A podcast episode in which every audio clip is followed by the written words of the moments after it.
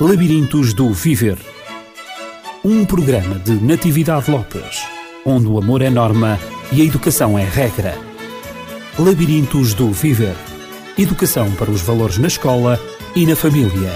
Labirintos do Viver. Ao entrar no Labirintos do Viver, faça-o sempre acompanhada de alguém.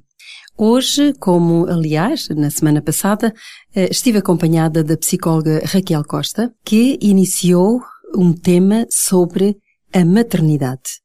E é este tema que nós vamos desenvolver durante algumas semanas. A psicóloga Raquel Costa faz parte da equipa do Centro de Psicologia e Formação Dialógicos Aimé Martins, a quem cumprimento e estendo as boas-vindas mais uma vez, Raquel. Obrigada, eh, Natividade.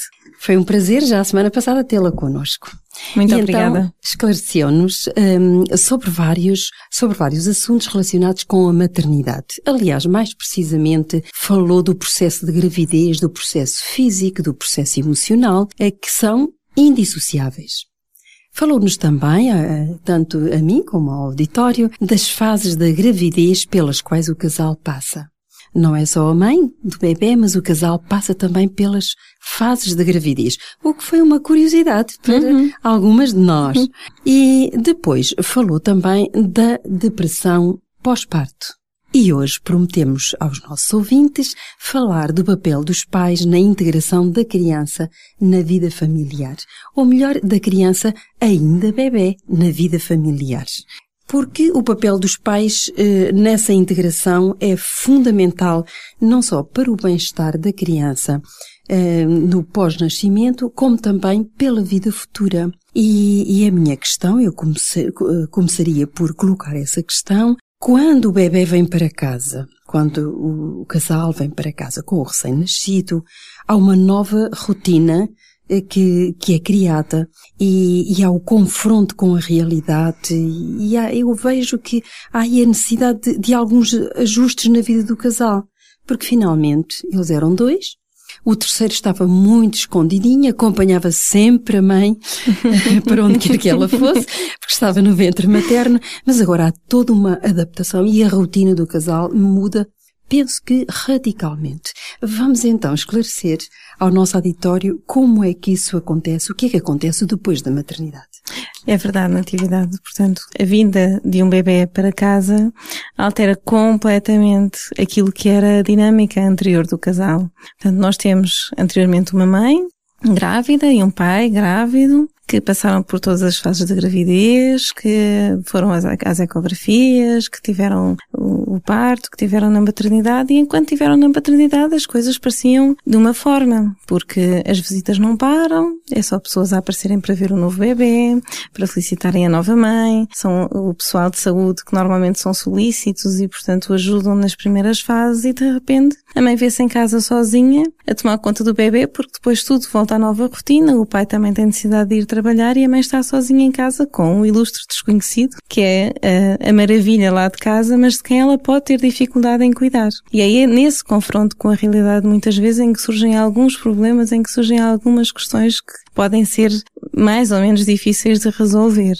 E creio que ambos, eh, esse ilustre desconhecido, que não é totalmente desconhecido. É verdade. Mas esse ilustre desconhecido, que é o filhinho, que é a filhinha, que é o bebê, é, necessita de, de alguns cuidados especiais. Mas antes os pais precisam também de alguns cuidados, de pensar neles, creio eu, eh, para depois poderem pensar na criança, porque se isto for eh, invertido, se a ordem dos fatores, digamos, for invertida, as coisas podem não, não correr tão bem. Os pais necessitam de alguns cuidados. O que é que os pais precisam para eles próprios? Em primeiro lugar, para depois darem ao bebê. Ora, é no, no seguimento daquilo que nós estávamos a conversar, portanto, com a vinda do bebê para casa, acaba por haver uma série de tarefas, uma série de coisas a resolver, quer sejam, portanto, as mudanças das fraldas, as mamadas, os biberons, os cuidados que são constantes para com o bebê, o colo, não é? A necessidade de uhum. contenção, tudo mais, que acaba por ser dividido entre um e entre outro, dentro da, dentro da medida do possível do que um e que outro possam fazer. O que acontece é que o casal que antes poderia viver mais centrado e viverem mais um para o outro e centrado um no outro, por uhum. isso passam a viver mais centrados na vinda daquela nova criança de quem quer, a quem querem tanto cuidar. O que faz com que, hum, portanto, as vivências se alterem. Com o tempo, pode-se cair numa espécie de rotina em que as, as pessoas, tanto o pai e a mãe, se centram tanto, tanto nos cuidados do bebê que se esquecem de, se, de, de se cuidar próprios. deles próprios. Uhum. Então é como se os pais têm que aprender a ser pais de uma criança, mas acima de tudo, e não se podem esquecer de ser pais deles próprios também, de se cuidarem a eles próprios, de encontrarem espaços de lazer, espaços de prazer também, espaços Cuidar. para os dois. Uhum cuidarem a própria aparência. Há muitas mães que por vezes descuidam completamente a sua aparência uhum. e centralizam-se uh, completamente no, no, no filhinho. É, é, verdade. É uhum. É aquela altura em que quando aparecem as crianças na consulta elas estão imaculadas e muito bem vestidas e as mães vestem qualquer coisa à pressa porque estão a investir tudo aquilo que é delas na criança. E por que não falar também no, no aspecto da saúde? Da própria uhum. alimentação, já falou, uh, a Raquel falou no lazer, uh, mas também da, da, da alimentação da, da mãe, uhum. do pai, uhum. uh, da família, no fundo, uhum. porque às vezes também há irmãos, pensar também nos outros. Uhum. Exatamente, portanto, é importante não descurar aquilo que esteja relacionado com os próprios, mas aquilo que esteja relacionado com aquilo que já existia antes, uhum. porque a família também muda sempre que surge um novo irmão, mas é importante não esquecer que o outro já lá estava e que ocupa um lugar e que é importante que continue a ocupar esse lugar continua a sentir que o amor dos pais por ele continua a ser incondicional, mesmo que a seguir a ele venham mais um, venham mais dois ou venham mais três. Uhum. E isso tudo passa, como a, Natividade também estava a dizer, pela manutenção dos cuidados por essas pessoas. Sim, sim, a higiene, tudo, tudo, tudo. que se fazia anteriormente, uhum. os cuidados que, que, se tinham com todos os membros da família devem ser continuados. Uhum. Eh, não esquecendo que agora há, há mais um e Exatamente. que esse, esse, esse um um ou dois, não é? Podem ser gêmeos também. Mas uh, têm então também necessidades específicas. Então já vimos que os pais precisam de cuidarem deles próprios. Uhum. Uma coisa muito importante em relação a isso é que é importante que os pais cuidem deles próprios, que mantenham uma certa individualidade dentro daquilo que seja possível, porque só se os pais se mantiverem dentro dessa individualidade conseguem depois de uma forma mais natural aceitar a individualidade dos filhos que têm. Ou seja, a manutenção da individualidade própria, do espaço para o próprio, ajuda a que se consiga aceitar que os outros também têm um espaço para eles próprios. E isso é fundamental para o crescimento de qualquer ser humano. Uhum. Isso é fundamental, passa pelo respeito de si próprio. Exatamente. Para respeitar o outro. Então talvez pudéssemos passar então ao, à fase eh, sobre o que as crianças precisam dos pais. Já vimos que os pais precisam de cuidar de si próprios. E agora, o que é que as crianças precisam dos pais? O que é que elas esperam e que necessitam, sobretudo? Ora, acima de tudo, as crianças precisam uh, do contacto, do carinho, de muito colo, de muito mimo, porque ao contrário daquilo que se diz e daquilo que se pensa assim no senso comum, o colo, o mimo, o carinho nunca são demais na educação de uma criança. Uh, é muito importante as crianças sentirem que estão contidas, que têm acesso ao colo dos pais, porque o colo dos pais é quase como se fosse assim uma espécie de eh, de caminha de algodão onde eles podem sentar e estar deitados de uma forma muito segura, muito contentora, muito protetora e isso é importantíssimo para uhum. um bebê inicialmente. E é quase como se fosse o sítio para onde se volta quando acontece sempre alguma coisa que nos faz sentir mais tristes ou que nos faz sentir mais assustados. A necessidade de colo é algo que também se mantém de certa forma durante a vida. Todos nós ainda hoje precisamos às vezes de alguém que nos dê um colinho, uhum. não é? Portanto, e sentir que essas necessidades possam, possam ir sendo colmatadas é fundamental desde o início. Uhum. Depois, o que é que as crianças também vão precisando à medida que vão crescendo? Que tenham espaço para experimentar as coisas. Tudo aquilo que as crianças consigam fazer sozinhas, é importante deixá-las fazerem sozinhas. É importantíssimo. autonomizá-las, deixarem-nas experimentar, testar a curiosidade. É naturalíssimo que as crianças sejam curiosas, que queiram ver as coisas, que queiram experimentá-las, que queiram, enfim. E por isso as crianças são autorizadas a cair, são autorizadas a magoar-se, são autorizadas enfim, eh, dentro de determinados limites, como é óbvio, estão autorizadas a experimentar, estão autorizadas enfim, a explorar aquilo que está à volta delas e tentarem ser o mais autónomas possível. E precisam também de firmeza. Claro, de firmeza e de autoridade, mas sempre ao estilo democrático, que é muito importante. Em casa que todos tenham espaço para falar e para exporem as suas opiniões. Hum. E mesmo que sejam opiniões que, do ponto de vista de uma criança, possam parecer enfim, um pouco descontextualizadas, porque a noção que naturalmente elas têm do mundo pode ser um pouco limitada, ainda assim é importante que elas sintam que a opinião delas é importante na família, que hum. têm esse espaço. Raquel, eh, ocorre-me aqui uma dificuldade que alguns pais colocam, isto para entrarmos assim, não é para discordar exatamente, mas talvez para clarificarmos um pouquinho melhor uhum.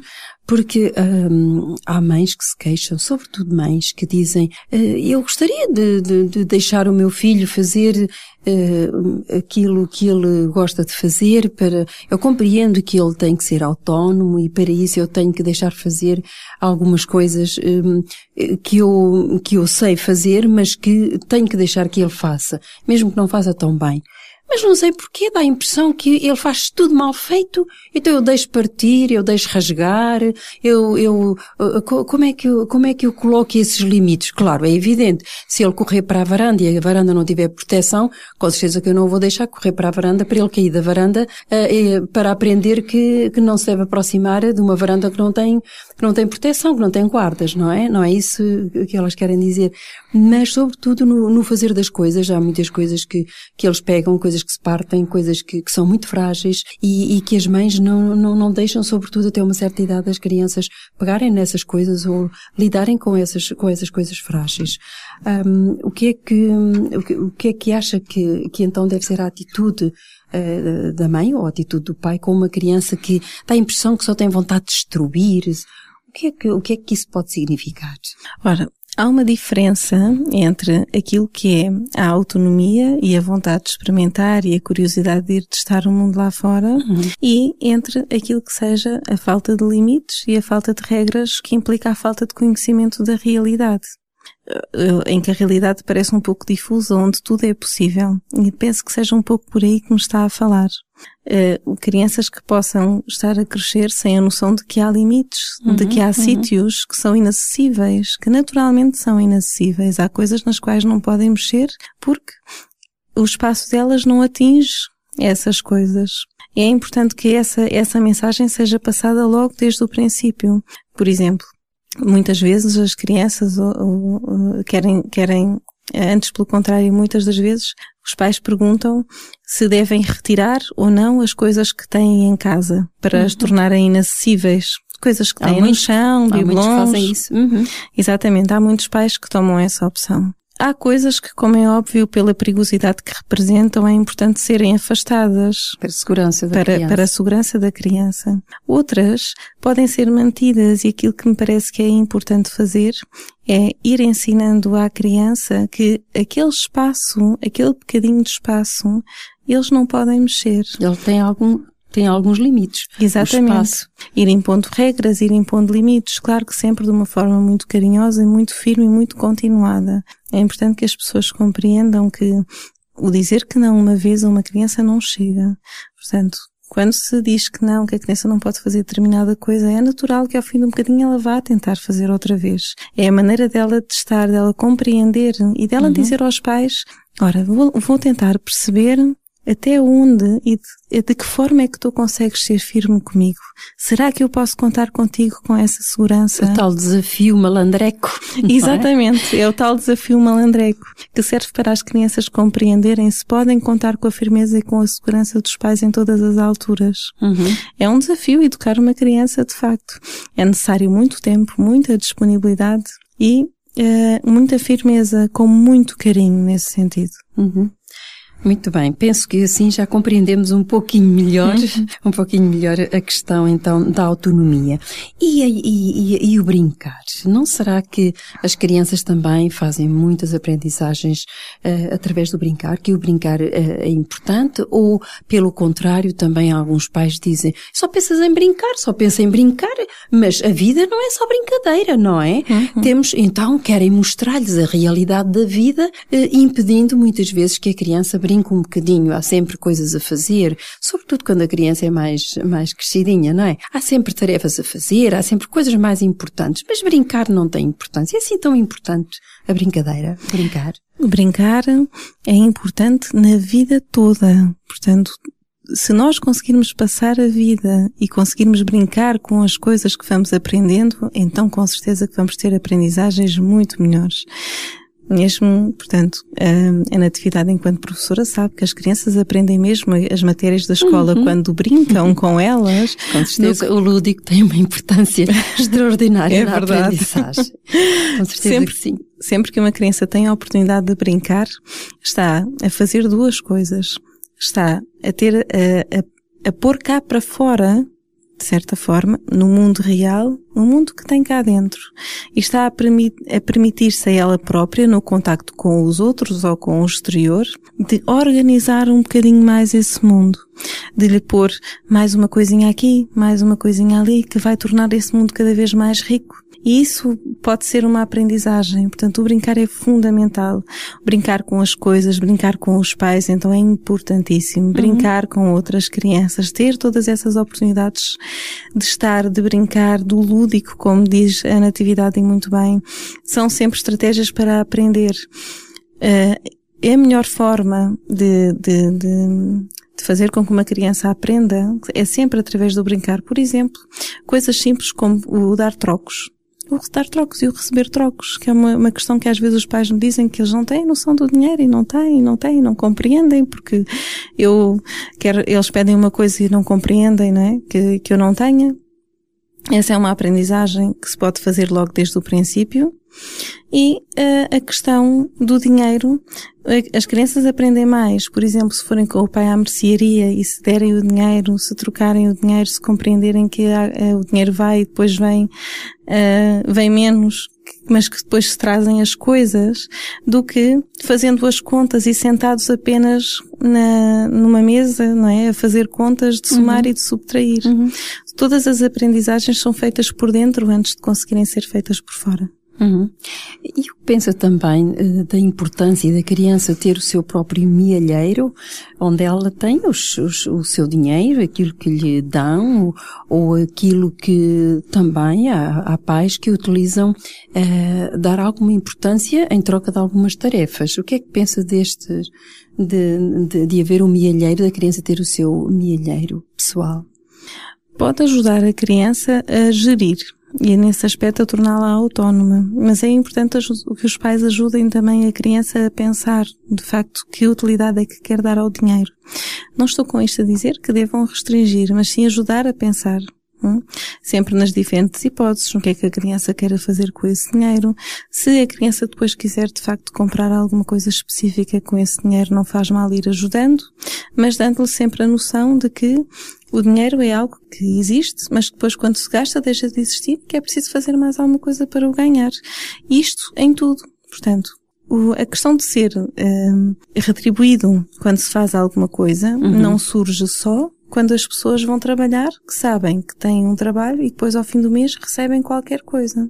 Ao longo da vida, se ah, vai, vai crescendo sempre a noção de que vão havendo trocas. Uhum. E recompensas. E recompensas, exatamente. Uhum. E que, por exemplo, uma criança que, por exemplo, esteja na escola e receba uh, e, e, se esforce imenso para estudar, a recompensa que tem é a boa nota que terá no teste. Uhum. Uma criança que, por exemplo, esteja em casa, né, com os pais e faça alguma coisa que que, que, que o deixa os pais contentes, a recompensa que tem vai sendo o orgulho que os pais vão sentindo por ela. Uhum. Muito bem, e, e, de facto é, é compensador uhum, sem dúvida. e gratificante uhum. nós vermos esse, essa atitude da criança em relação a nós adultos de facto compensa, compensa bem estar de perto com ela e nos dedicarmos a ela e nos, e lhe, lhes darmos, lhe darmos realmente tudo aquilo que ela necessita, como acabou de dizer, o colo, os mimos, o carinho, a autonomia eh, e também deixarmos-la ser criança, deixarmos-la brincar. E nessa, nessa brincadeira também se aprendem muitas, muitas regras.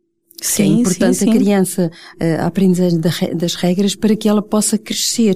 Uhum, eh, uhum. Falou nos limites, já a Raquel falou nos uhum. limites, não é? A importância, a necessidade de dizer não, não apenas uma única vez, Uh, nem, nem uh, uh, todo o tempo estar a dizer não e não e não, não, só, só, só o não, uhum. mas de facto haver um equilíbrio em tudo isto, entre o sim, entre o não, uhum. e, e, agora também eh, a relação, em relação às regras para se crescer. São importantes em que medida, como é que elas são eh, transmitidas à criança ou devem ser transmitidas? Ora, essa é uma questão muito importante que me está a fazer, porque se formos pensar na educação das crianças, os pais naturalmente o fazem por palavras. Então, ou seja, tentam ensinar à criança e explicar à criança quais uhum. as regras, de que forma é que se comportam, de que forma é que têm que agir, quais as regras instituídas dentro da família, enfim, todas essas coisas. E, o sim e o não, o sim e o não são exatamente palavras utilizadas pela família, desculpe interromper. Não faz mal. Uh, exatamente para a aprendizagem da criança, daquilo que ela deve fazer e do que não deve fazer. Exatamente. Uhum. Ora, e os pais, de facto, têm toda a legitimidade para o fazerem, para educarem a criança, para dizerem o sim, para dizerem o não, uhum. sempre que houver essa necessidade. O que acontece com as palavras é que elas perdem importância sempre que não são acompanhadas por atitudes, por gestos, enfim, por ações que as validem. Ou seja, Sabemos que as crianças aprendem com as palavras, mas aprendem muito mais com os exemplos. E por isso é importante ter esse cuidado de que sempre que se exige alguma coisa a uma criança, que haja coerência em relação aos exemplos que lhes são dados. Caso contrário, a criança vai centrar-se nos exemplos que tem e não nas palavras que ouve. E vai causar muita confusão interna porque vai ficar confusa entre aquilo que que diz e o valor que as palavras têm e, de facto, qual o comportamento que dela é esperado. Sem dúvida que o gesto e o exemplo valem mais do que as palavras. Nós aprendemos por, eh, por ver, eh, pela repetição de vermos os outros eh, uhum. fazerem coisas e os próprios hábitos que nós temos na nossa vida são aprendidos exatamente pelos hábitos que, que os nossos progenitores têm, nos transmitem e têm na sua própria vida, no seu estilo de vida. Não é como se costuma dizer, filho és, pai serás, não é? Mas no sentido da aprendizagem dos hábitos, como o teu pai e a tua mãe faziam, assim tu agora procuras repetir na tua, na tua própria vida. É absolutamente, absolutamente normal, mas não é normal em todas, em todas as vidas de todas as crianças, porque por vezes não existe essa coerência. Existe também aquela frase, hum, não faças como Frei Tomás, ou melhor dito, faz como Frei Tomás, não é? Não olhas, não olhes para aquilo hum, que ele diz, mas para aquilo que ele faz, não é? não faças aquilo que eu faço, mas aquilo que eu digo. Sim, exatamente. É uma velha máxima que, que deveria ser ao contrário, mas que de facto é utilizada porque muitos adultos uh, têm dificuldade em exemplificar, em dar bom exemplo às crianças. Querem, uhum. querem que elas façam coisas que eles não fazem e isso não resulta. Uhum. Isso, a aprendizagem não se efetua dessa maneira. Ela uhum. efetua-se mais, ela acontece mais quando os pais praticam e as crianças praticam em simultâneo. Uhum. E querem imitar, não é? Querem ser grandes como o pai ou como a mãe ou, ou como o avô, a avó, o professor uhum. e, e, daí vem eh, toda a exclusividade que a criança tem em reparar exatamente nos comportamentos dos mais crescidos. E estão sempre com muita, muita, muita atenção para os imitar. É verdade. É? São mesmo aqueles, aqueles imitadores por excelência. Mas, uh, Raquel, uh, por vezes, eh, em tudo isto que, que acabou de dizer, eh, no valor das palavras, no valor da coerência, no valor de, do exemplo, tudo isso, um, dos limites, das regras, tudo é importante. Mas acontece também em alguns, eu diria, em alguns estilos educativos ou em algumas famílias, que apesar de tudo isto, das famílias se esforçarem, dos pais se esforçarem, desde o nascimento da, da do bebê, da, da criança, até uma determinada altura há um desencontro e quando chegamos a, então à adolescência, e não só, em algumas crianças mesmo já, na, já quando vão, quando vão para a escola, já no primeiro ciclo, há um desencontro total. Dá a impressão que são aquelas crianças que são mesmo contraditórias.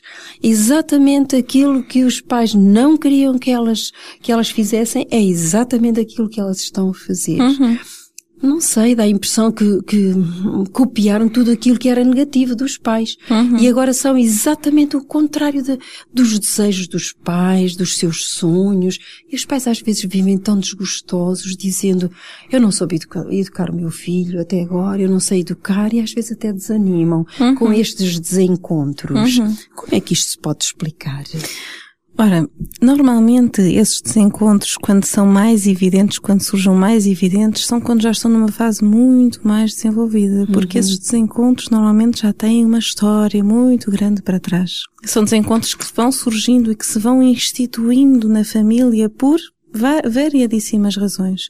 O que é importante é que nessas alturas em que os pais sintam que possam estar desencontrados com os filhos, mesmo em coisas pequeninas que surjam no dia a dia e que não estejam a conseguir identificar porquê, então que vão pedir ajuda para que esses desencontros não fiquem tão grandes para chegarem a esse ponto que a Natividade falou e muito bem, em que parece que estamos, em que parece que está numa altura quase irreversível. Uhum. E os pais vivem muito angustiados. Eu creio que hum, quando existem estes desencontros, Uh, há sentimentos uh, muito negativos que se podem instalar, sim, quer da parte dos pais, quer da parte dos filhos. Sim, sim, normalmente os desencontros que existem são sempre, sempre do ponto de vista emocional. E como disse há pouco, as crianças não são mesmo nada distraídas e atentam a tudo. E às vezes são pequeninas coisas da relação que os pais fazem com a melhor das intenções, porque sentem e naturalmente que estão a fazer aquilo que sentem que é melhor, mas por alguma razão aquela criança precisava de alguma coisa diferente. E por isso eu frisei a importância de ir pedir ajuda para que se possa compreender qual é eh, essa diferença que é necessária para conseguir então, desse desencontro, que surja aí um ponto de encontro onde seja possível remediar a relação daí para a frente. É, por vezes são pequenos pormenores que, que passam imperceptíveis uh, aos pais, mas que são, são de facto o ponto, podem ser o ponto de viragem uh, para que a criança compreenda o mundo e a realidade de maneira diferente. É preciso é detectar esse, esse pormenor que está a faltar. É verdade. E às vezes pode, possa não passar objetivamente por uh, os pais estarem fazendo necessariamente alguma coisa errada, mas pelas condicionantes de vida, a falta do tempo, o excesso de trabalho, uhum. enfim, todas essas coisas acabam por levar a um, uma sobrecarga tão grande, tão grande, tão grande, que acaba por ser difícil para os pais depois conseguirem gerir tudo aquilo que uma criança possa uhum. necessitar.